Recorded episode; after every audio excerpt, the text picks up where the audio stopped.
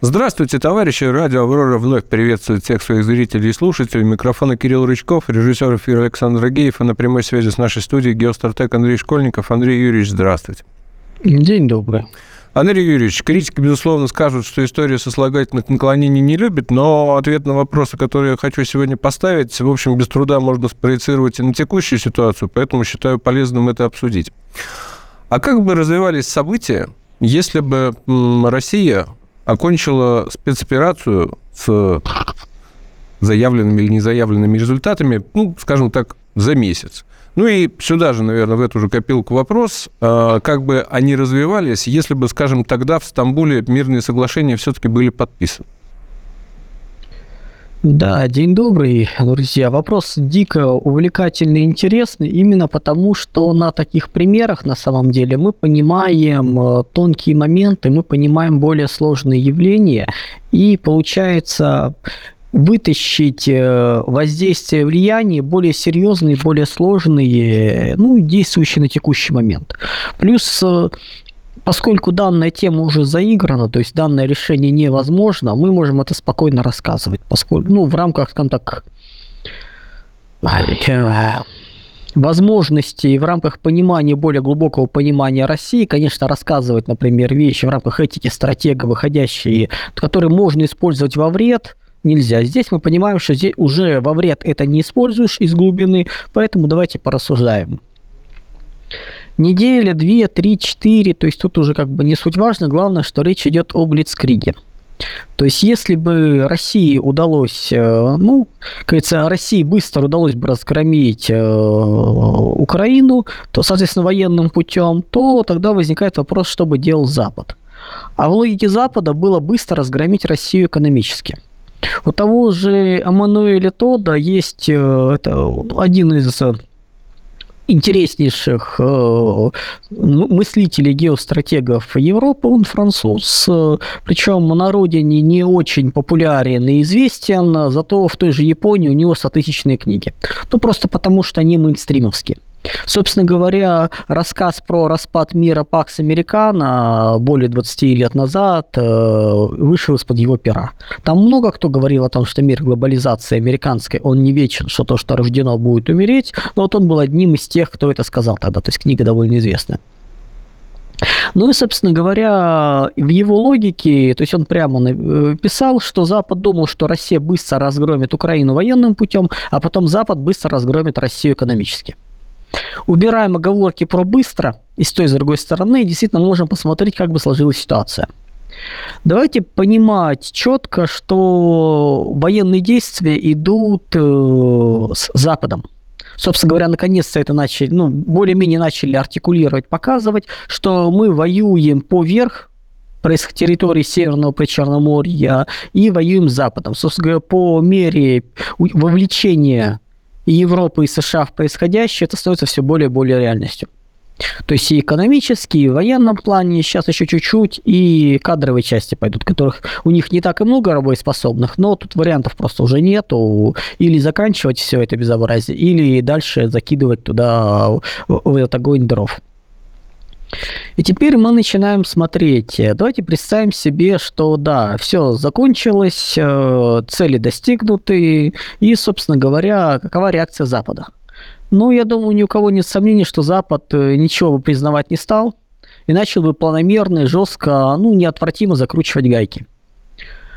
Плюс при этом давайте четко понимать, что никак, ни военной техники он бы туда не отправлял. Ну все, то есть как бы здесь закончили. То есть он бы начал наращивать свою армию, свои войска постепенно, ничего бы там не уничтожалось. И, во-первых, не было бы иллюзии того, что Запад, э, ну, как сейчас есть понимание, что армия Запада, ну, Европа, это что-то такое интересное, увлекательное. То есть по сравнению просто мы сейчас можем посмотреть, что, ну, собственно говоря, запасы военной техники, которые сейчас есть в Европе, они сопоставимы сопоставимы с тем, что были уничтожены Россией э, в рамках этого конфликта уже.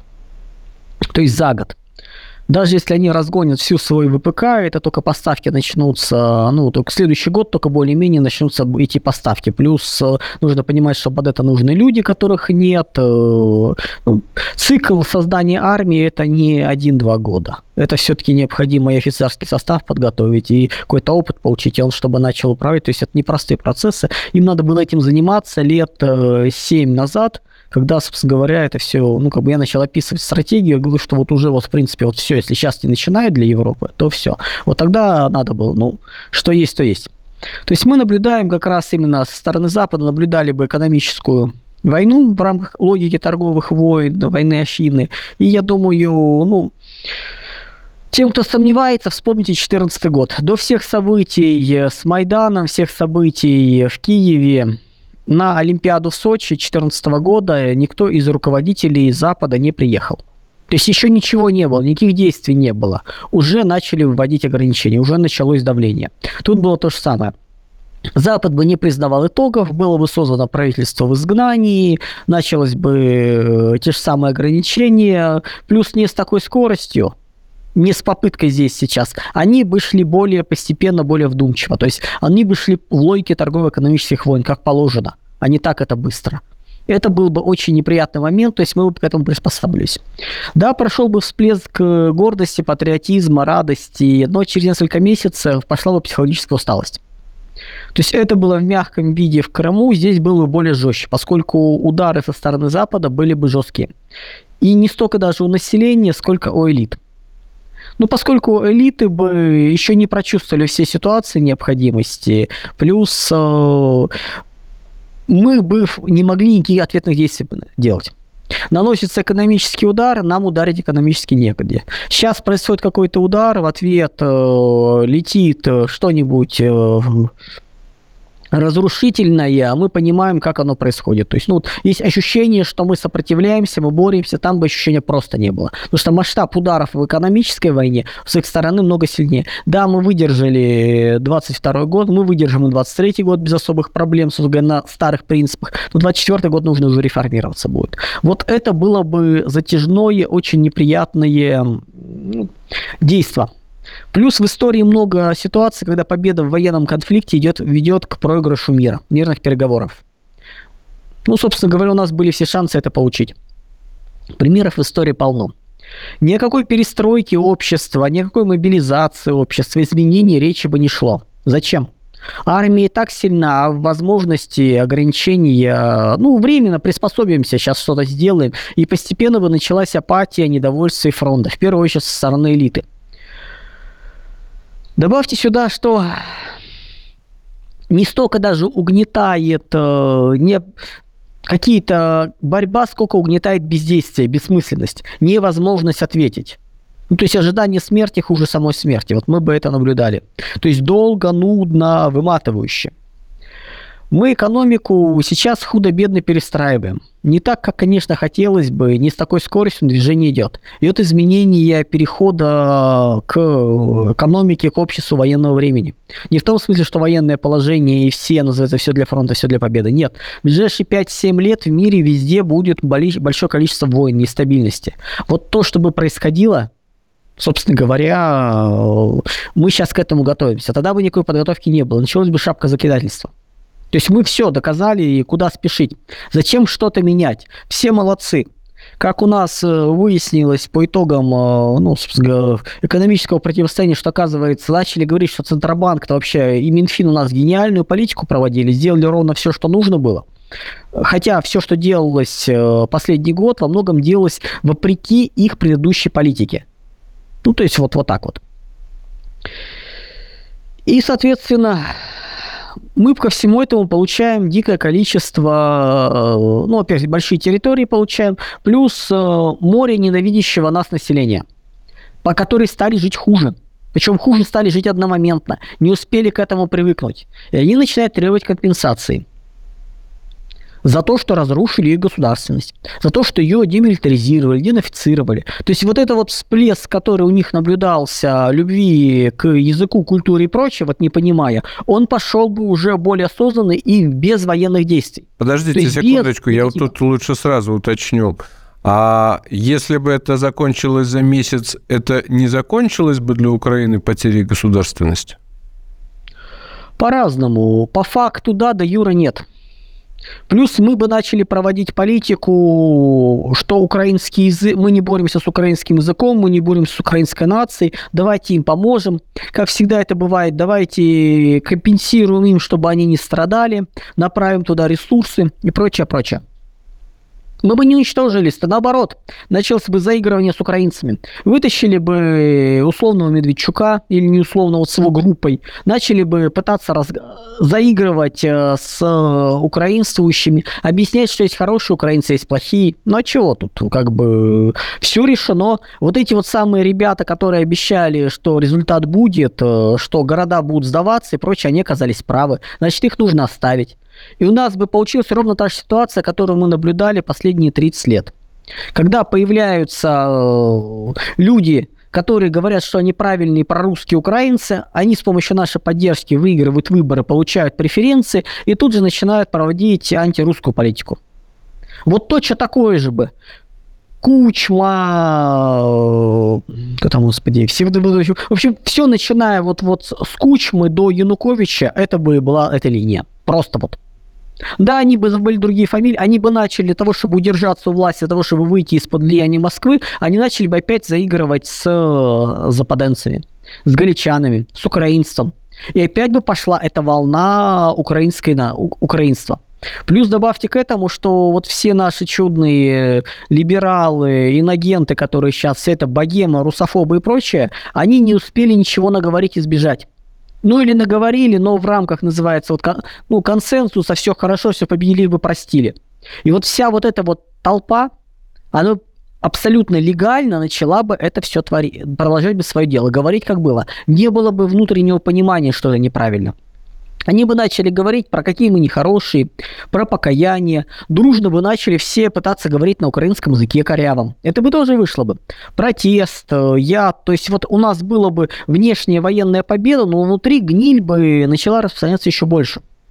У нас же правовое государство. На основании чего их решать? Вспомните, как долго мы приходили, то есть не, не быстро мы пришли к понятиям инагентов и прочее. То есть, причем по мере нагнетания с их стороны. А если бы этого нагнетания просто не было? Они бы выступали на гражданских позициях. У нас бы это украинство, по сути, вот именно политическое, выплеснулось бы на территорию всей России. Оно бы начало поглощать и интеллигенцию, и богему. Вот это вот так бы было. То есть такая фронта была бы основная. Сейчас в этом проще. Четко расписано, кто они, кто мы. Есть правила, есть, соответственно, приличия. Кто выходит за них, отлавливается. Ну, вопрос принимается. Идет какой-то удар э, у нас по инфраструктуре, в ответ уничтожается техника НАТО. Погибшие наемники, вот оно понятно, вот картинка есть. Население стало понимать, с чем мы боремся, все более и более. К уже откровенному терроризму начинает переходить. Ну, то есть, э, причем э, все то, что неприемлемо в рамках вот традиционных ценностей, оно там проявляется у нас. Вот вся, весь наш консервативный поворот, вся попытка что изменить, она бы не была запущена. Это бы опять было в рамках «давайте найдем консенсус», «давайте погасим гражданский конфликт», это же гражданский конфликт внутренний, «давайте договоримся», «давайте придем к компромиссу». Никакого очищения бы не было. Все вот эти вот чудные ребята, которые там олигархи, которые удирали, они бы остались. Они бы продолжали бы распоряжаться деньгами. А в это время Запад бы давил. И Запад бы уже не требовал от них э, свергнуть Путина правительство здесь и сейчас, время-то не спешит. Куда спешить? Все можно. И они бы начали уже более разумно действовать. Не бегая истерично, а спокойно. И у нас вроде бы вот есть военная победа, но это было... Ну, ну кто бы сомневался, что большая Россия победит вот такую вот маленькую армию, которая вообще мирная, была не готова. Вообще тут называется обидели, обидели маленьких, как они могли. Это мы сейчас понимаем, что там происходит, какие там силы, ресурсы туда загоняются. А тогда было бы по-другому. И вроде бы была бы такая победа, ну, знаете, победа, за которую вот радостно говоришь, нам стыдно за такую победу, как так можно? Но это все равно, что большой там боксер, профессионал пошел навалял школьнику. Вот, вот так бы это все подавалось. И что нас с этим делать? И начались бы комплексы, начались бы разговоры. Да, ничего хорошего. Я да, на всякий конечно. случай уточню, так сказать, избавлю публику нашу от вольных трактовок ваших слов. То есть э, то, как оно развивается сейчас, оно скорее на пользу, ну, по крайней мере, нам. Оно дает нам шанс на внутренние изменения. У нас настолько инерцион, настолько инертная, настолько тяжелая внутренняя среда, эти последствия этих 30 развала Советского Союза и 30 лет, по сути, строения либерализма, что быстро, легко вычистить его не получается. Но что следуя про... этой логике, что сейчас сам... следуя этой логике, тогда а, до какой степени этот процесс а, может или должен, напротив, даже быть а, растянут во времени? Ну, то есть вот мы с вами на прошлом эфире обсуждали, насколько, в принципе, а, Россия, Москва или мы все заинтересованы в том, чтобы этот конфликт был а, закончен здесь и сейчас. Вы как бы дали тогда несколько уклончивый ответ, э, противоречим его назвать трудно, но скорее вот как раз в логике того, что а, постепенная перестройка идет. Вот э, как понять, что постепенная перестройка завершена настолько, а не полностью, а именно вот настолько, чтобы войну можно было заканчивать. Мы уже вышли из ситуации управляемого окончания военных действий, поскольку противостояние идет Западом. И, грубо говоря, до тех пор, пока или они, или мы не будем разбиты, чем речь идет не о военном, речь идет о полноценном конфликте смешанном – где есть и экономические, и военные вооруженные, и психоисторические, и ментальные моменты. Вот теперь уже идет до победы. Мы выйти из нее просто вот по желанию сказать, мы не хотим больше воевать, закругляемся, не можем. А победа это как и должна выглядеть? И во... ага, сейчас. И военные действия идут не по времени, но это как называется копать от забора и до обеда а победа идет до результата. Результат идет к тому моменту, когда со стороны внутренние проблемы Запада становятся таковы, что они больше не могут активно участвовать в конфликте. Когда влияние их э, санкций, блокад и прочее перестает оказывать влияние на развитие страны. Ну, то есть тогда, грубо говоря, военные действия закругляются, ресурсов нету, а экономические мы все прекрасно понимаем, что в распадающемся мире это становится нормой, ограничения. То есть ничего удивительного в этом нет. Но... То есть мы, по сути, сейчас вынуждены идти именно не то, что происходит на территории Северного Причерноморья, оно не имеет уже отношения к завершению конфликта. Конфликт выше. Вот иллюзии не должно быть. Собственно говоря, с этого я и начал, что иллюзия то, что мы победили в военном плане, это всего лишь одна из битв э, этого противостояния. А я Мы вот как раз ровно не про битву и говорю, как раз в целом победа в противостоянии, как выглядит образ победы в этом противостоянии, какой? Образ победы, заканчивая, Запад перестает участвовать и сопротивляться. Мы сейчас говорим не о том, что мы что-то приобретаем. Мы, грубо говоря, получаем э, возможность не обращать на него внимания. Мы разрываем с ним полностью отношения, взаимодействие. И прекращаются открытые военные действия. Наше развитие перестает от него зависеть. А распаковывать это можно по-разному. Европа может обанкротиться. К чему она идет? Соединенные Штаты нырнуть в гражданскую войну или просто уйти из Европы. Это 24-25 год. Тут много вариантов. У этого противостояния не будет красивого мира, где все собрались, подписали э, документы, не будет никаких капитуляций. Просто в какой-то момент противостояние закончится, замедлится. Интенсивность упадет, наступит некое условное перемирие, водное, на какое-то время. А потом станет понятно, что внешняя среда настолько изменилась, что разговор о именно противостоянии дальнейшем уже не имеет смысла. А следует ли из этого сделать... Колонна...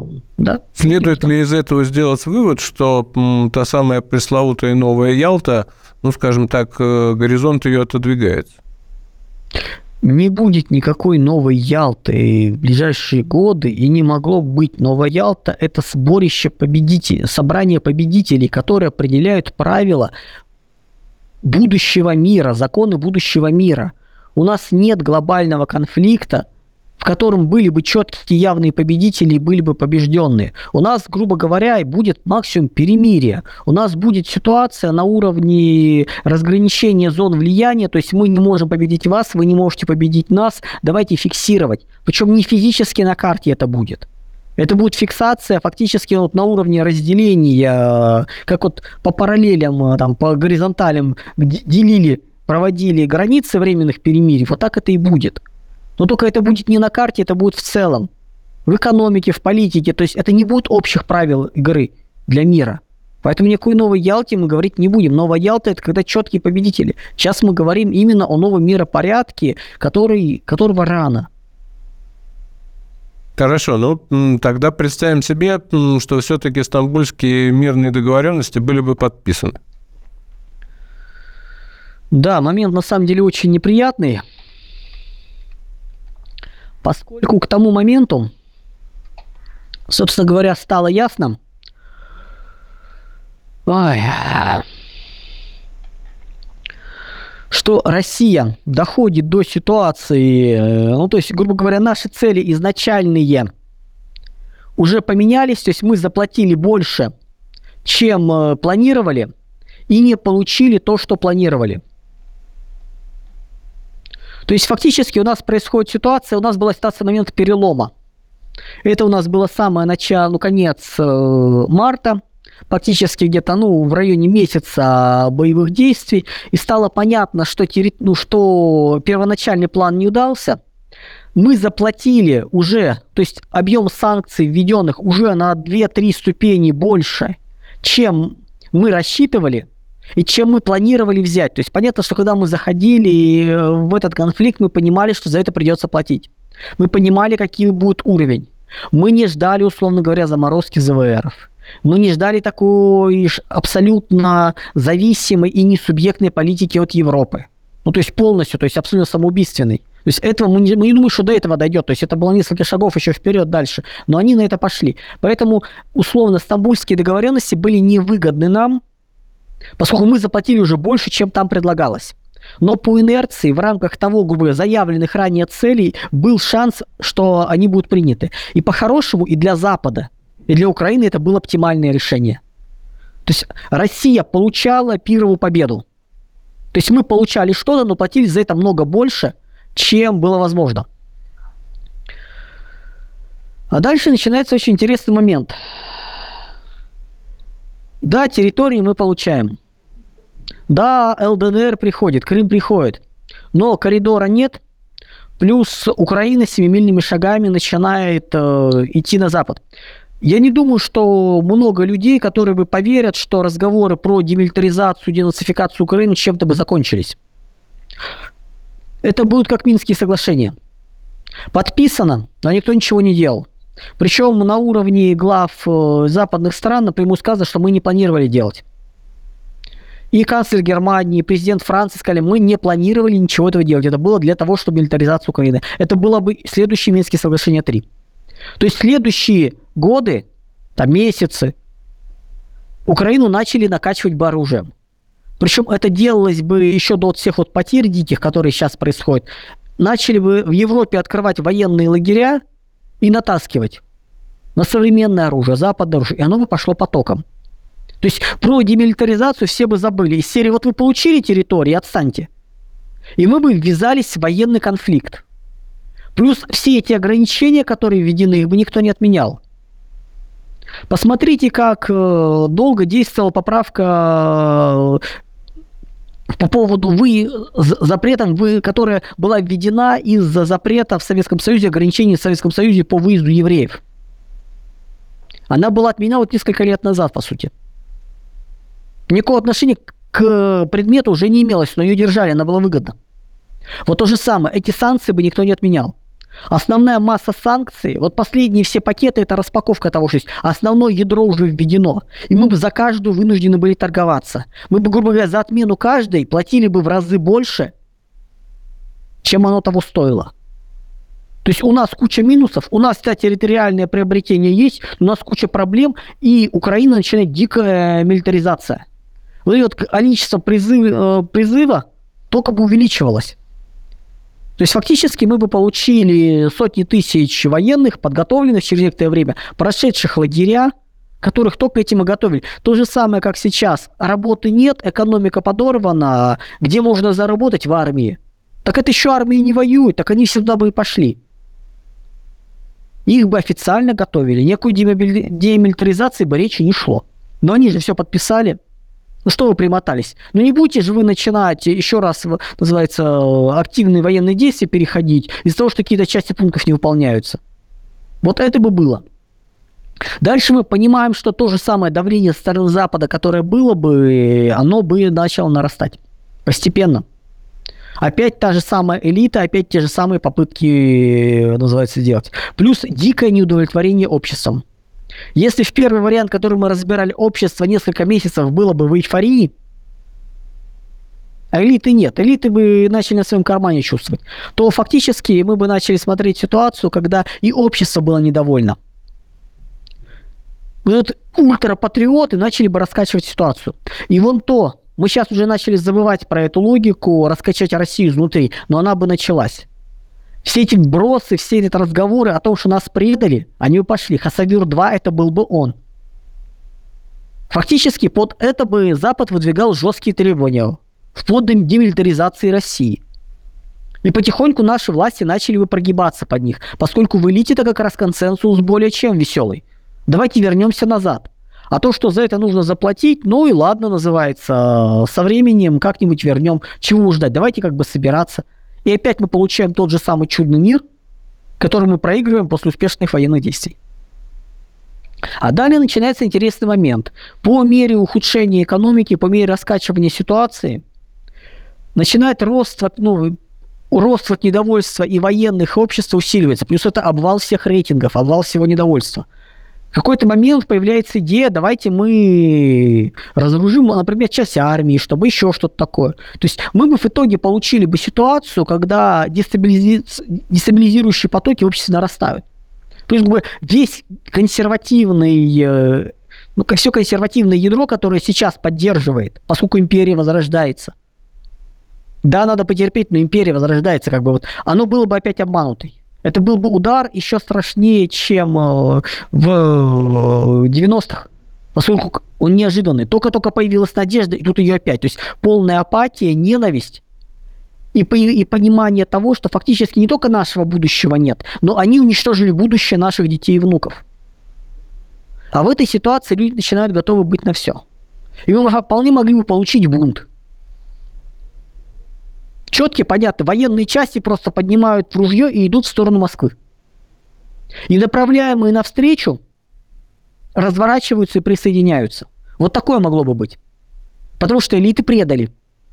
Это было бы четко, вот просто вспоминая то ощущение, сейчас мы уже привыкли, живем в этой, ну, вспоминая тот эмоциональный накал, который тогда был, это было бы четко, ясно предательство элит, которые опять остановились, которые не решились, которых опять купили. Да, сейчас мы понимаем, что четко принято решение, идем до кон... боремся, не сдаемся, но тогда этого не было. Ну а дальше, соответственно, это гражданская, это заход на гражданскую войну, это распад страны. Вот какие были бы последствия, на самом деле, стамбульских договоренностей. Либералы требуют уничтожить всех и вся, всю власть из-за того, что они, гады такие, пытаются не со... сопротивляются Вашингтонскому обкому. Патриоты разозлены за предательство очередное. Вот последствия.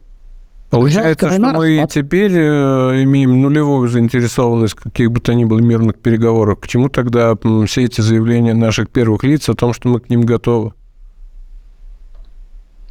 Мы объявили, в каких условиях мы готовы. Если вы готовы на демилитаризацию, денацификацию, признание границ, мы готовы с вами договориться. Фактически, грубо говоря, мы готовы принять вашу капитуляцию. Все. Мы готовы взять телефон, договориться об этом. Причем тут же начинаются манипуляции. Например, того, что говорится, мы готовы к объявлению. Россия готова э, к переговору без предварительных условий. Дескать, Россия на все согласна, а так это подается. Начинаем читать первоисточники. Россия готова к переговорам без предварительных условий со стороны Украины. Со стороны Запада. Мы понимаем, что Украина здесь не субъект в принятии решений. Мы убираем предварительные все переговоры, никто не... Мы ничего не будем делать до того, как договоримся. Вот как это переводится. Что мы больше не пойдем ни на что.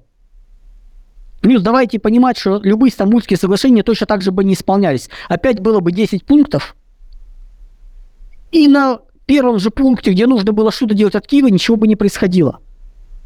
Да, мы бы остановились, мы бы сделали паузу, и за эту паузу начали дико опять на, накачивать оружием. Опять под то, чтобы продолжить действие. Это опять были бы Минские соглашения. В том смысле, что военные действия остановились, проблема не решена. Ну, это же надо референдум какой-нибудь провести, проиграть в парламенте, а парламент не хочет. У нас же демократическая страна, ну как мы можем заставить бедную несчастную власть в Киеве взять и проголосовать? Они же не захотят. И так бы это и происходило.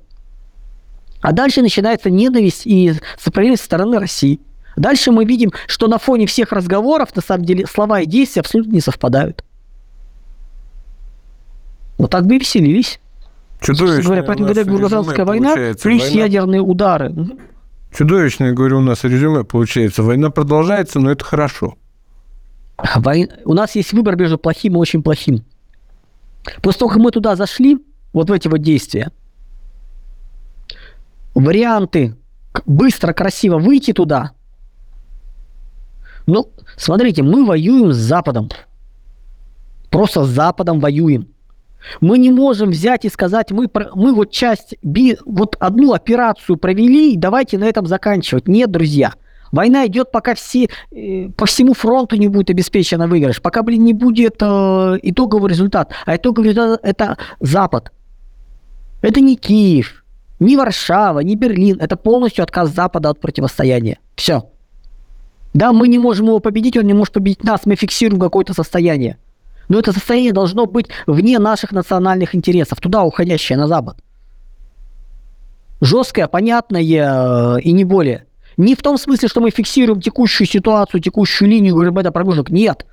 В том смысле, что мы достигаем каких-то промежуточных своих целей, и, и обе стороны наших, и наши и та, понимают, обе стороны опасения, понимают, что мы находимся в состоянии, когда ни та, ни другая э, качественно сдвинуть не получается сейчас. Давайте подвесим ситуацию. Вот в нашем конфликте вот так это получается. Мы пока не находимся в ситуации, где четкое понимание, что это все сдвинуть нельзя. И с той, и с другой стороны есть ощущение, что мы можем добиться результата. Поэтому это будет продолжаться. Они надеются, что мы экономически сломаемся. Мы надеемся, что этого не произойдет. Сейчас нет даже разговора о военных действиях. Плюс давайте понимать, я не являюсь военным э, экспертом как не являлся вирусологом и прочее, прочее. Я не могу сказать, когда кто куда будет двигаться. Я смотрю из общих, из общего противостояния с Западом, мы идем с ним. Противостояние им идет. Поэтому, ну, от того, что мы знаете, это вот все равно, что в рамках большой битвы взять и подписать, что вот этом участке фронта мы наступать не будем. Заключить перемирие. А на всех остальных оставить как есть. Причем там, где у нас есть как раз реальные шансы чего-то достигать, какие-то результаты показывать, получать опыт – мы здесь вот ничего делать не будем, а там, где мы в более слабой позиции, там будем. Ну кому это надо? Той стороне. Минские, ой, Стамбульские соглашения могли быть подписаны в первые 3, 4, 5 дней. Все. После этого их время прошло. По инерции, силы, силы бюрократического, блин, силы, оно тянулось еще месяц. Пока та сторона дозреет. Тут мы можем поблагодарить, поблагодарить Бориса Джонсона, который э, выступил ярым противником всего этого. Иначе ситуация была бы хуже. Мы бы получили гражданскую войну в России, причем четкую, понятную, поскольку ну все уже, надежды нету. С ненавистью всего и вся. Мы бы получили тут же вторжение интервентов. Давайте понимаем, как только начинаются военные действия, тут же внутри страны, тут же начинается атака по всем границам. В том или ином виде тут же полезли бы как это было в гражданскую войну после революции Октябрьской. Вот оно бы вылезло. Ну и зачем нам это? Да, то, что есть сейчас, это очень болезненно, очень хреново. Но у нас нет выбора между хорошим и плохим. У нас выбор между плохим и очень плохим. Если, называется, уже вошли, надо доходить до конца. Не получится выйти, остановиться, а я больше не хочу. Вот, ну как так? Ты несешься на дикой скорости, ты не можешь остановиться мгновенно. Тебе нужно доехать, не потерять управление. Вот в горных лыжах несешься с горы по черной трассе. Ты не можешь остановиться. Если ты останавливаешься, ты катишься кубарем до ее подножья. Неизвестно в каком виде. Вот здесь то же самое. Нам нужно доехать до конца, не снижая скорости, не падая. Поскольку любая попытка остановиться, это убрался и, полети, и покатился вниз. А для понимания не могу просто пройти мимо этого вашего тезиса. Вы вот говорите, что реструктуризация у нас все-таки происходит, хоть и медленно. А я вот э, со стороны э, редактора вижу, что нам вот э, индустриализацию заменили параллельным импортом. Разговоры о национализации вражеского капитала на нашей территории вообще притихли. Где она реструктуризация-то? Но по поводу капиталов на нашей территории, здесь это была рефлексия ответная. Оно заморожено, оно висит. Как только с той стороны будет национализация, с нашей стороны пройдет то же самое. Здесь мы не являемся законодателями моды, правил игры, повышающими ставки. Нет. Мы действуем рефлексивно. По одной простой причине. У нас нет глобальной идеи, глобального проекта, возможности глобальной победы. Сейчас время, по сути, работает на нас, как бы это ни было удивительно. И нам повышение ставок невыгодно. Вот и все. Вопрос, который сегодня был на повестке, я просто хочу, так сказать, чтобы помогли разобраться с вопросом, кому это выгодно. Я думаю, мимо вас не прошли сегодня сообщения о захвате заложников в Брянской области, о том, что туда проникла диверсионно-разведная группа, а в каком-то большом количестве человек э, и Телеграм, да и интернет в целом сегодня по этому поводу шумел. А украинцы, причем э, чуть ли не первые, кто открестился от того, что это все произошло. С вашей точки зрения, а кому такие информационные бросы в принципе выгодны? Здесь, внутри страны. Ну, давайте, я не знаю, что там происходило, чтобы я, честно говоря, не отслеживал.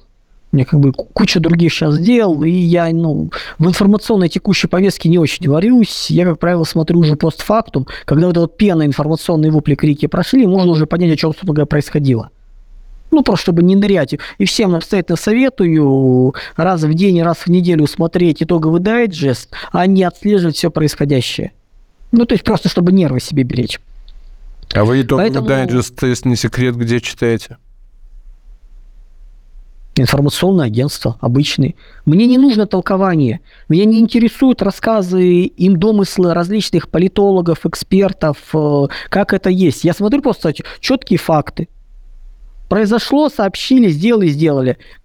Я примерно представляю, где накручено, где уменьшено, а, и этого хватает. Ну, то есть мне не нужно растолковывать, что это значит. Какие последствия? Я сам прекрасно понимаю последствия каждой вещи. Плюс есть понимание общего мейнстрима направления, которое выбрано. Если не оттуда не выходит, ну, замечательно, мы понимаем, куда движется. Плохо, хорошо. То, что будут террористические акты, ну, извините, я об этом говорил э, ну, осенью того года, что, извините, ждем. До конца года мы проскакиваем, а с начала следующего у нас начинаются террористические акты по всей стране, будут пытаться эти ребята проводить. Из инфраструктуры и прочее, что вопрос антитеррористической защищенности становится ключевой. Но у них, у них вариантов нету.